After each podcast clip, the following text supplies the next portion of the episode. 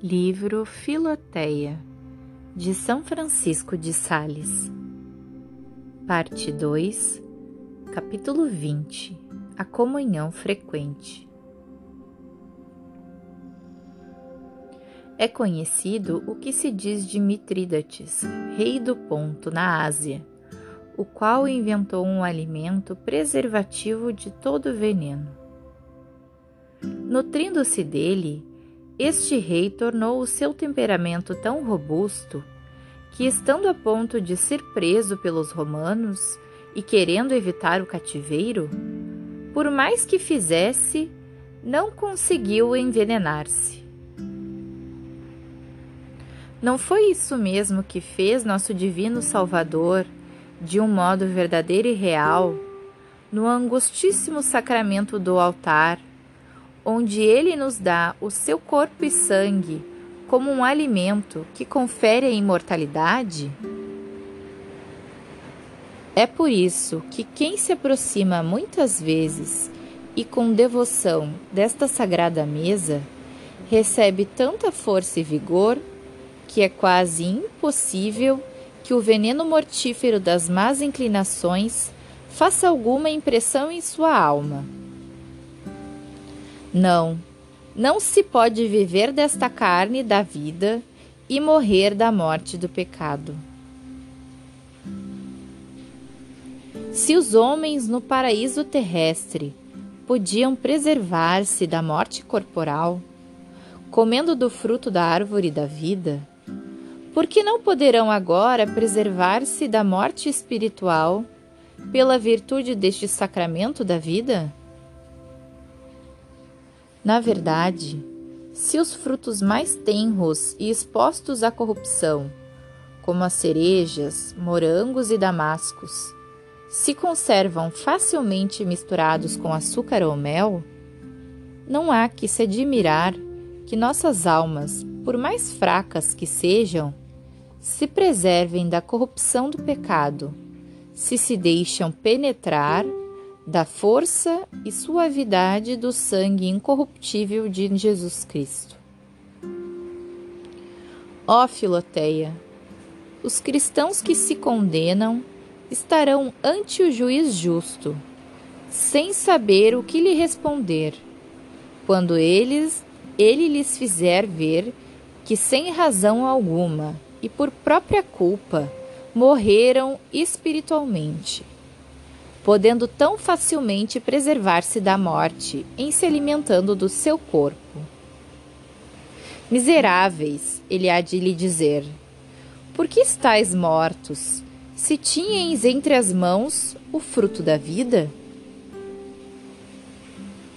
Comungar todos os dias é uma coisa que não louvo e nem censuro.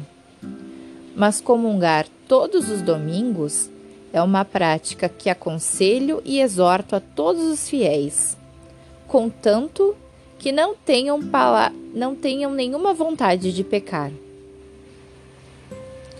Estas são as próprias palavras de Santo Agostinho, de acordo com o qual eu não louvo nem censuro a comunhão cotidiana, remetendo os fiéis à decisão do seu diretor espiritual porque isto exige uma disposição tão extraordinária que não a podemos recomendar a todos indiscriminadamente.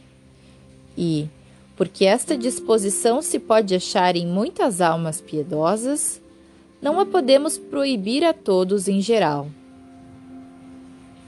Um juízo sobre este ponto pertence à discriminação do confessor, que conhece o estado habitual e atual do penitente. Grande imprudência seria tanto aconselhar indiferentemente a todas as pessoas a prática da comunhão frequente, como vituperar alguém que, por conselho de um sábio diretor, comunga assiduamente é porque muito aprovo a resposta judiciosa e delicada que Santa Catarina de Sena deu a certa pessoa, que, não aprovando que ela comungasse diariamente, lhe disse que Santo Agostinho não o louvava nem censurava, Pois bem, respondeu ela com o espírito, se Santo Agostinho não o censura, não o façais vós tão pouco, e me contentarei do vosso silêncio. Estás vendo, porém, Filoteia, que Santo Agostinho encarecidamente recomenda aos fiéis, por seus conselhos e exortações, comungarem em todos os domingos. Faze-o, pois, quanto está em tuas forças, desde que, tendo purificado teu coração, como presumo, de todos os afetos ao pecado mortal e venial, tens a alma mais bem disposta do que Santo Agostinho exige, porque além de não teres vontade de pecar, nem mesmo tens afeto ao pecado. Poderás até comungar mais vezes que só aos domingos, se alcançares licença de teu diretor espiritual. Bem sei que podes estar legitimamente impedida por motivos que podem provir tanto de tua parte como da parte daqueles com quem vives. Se alguma dependência, pois, te obriga a obedecer-lhes e respeitá-los, e eles entendam tão pouco de sua religião, ou tenham um caráter tão bizarro que se inquietem e perturbem por ver-te comungar todos os domingos? Será talvez melhor, considerando todas as circunstâncias, condescender às suas fraquezas e comungar todos os quinze dias, uma vez que não pode superar este obstáculo. Como não se pode formular uma regra geral sobre este ponto, estamos constrangidos a deixar a decisão ao confessor. Contudo, podemos dizer com toda a verdade que as pessoas que querem levar uma vida devota devem comungar ao menos uma vez por mês. Se souberes proceder com prudência, nem pai, nem mãe, nem marido, nem mulher impedirão tua comunhão frequente.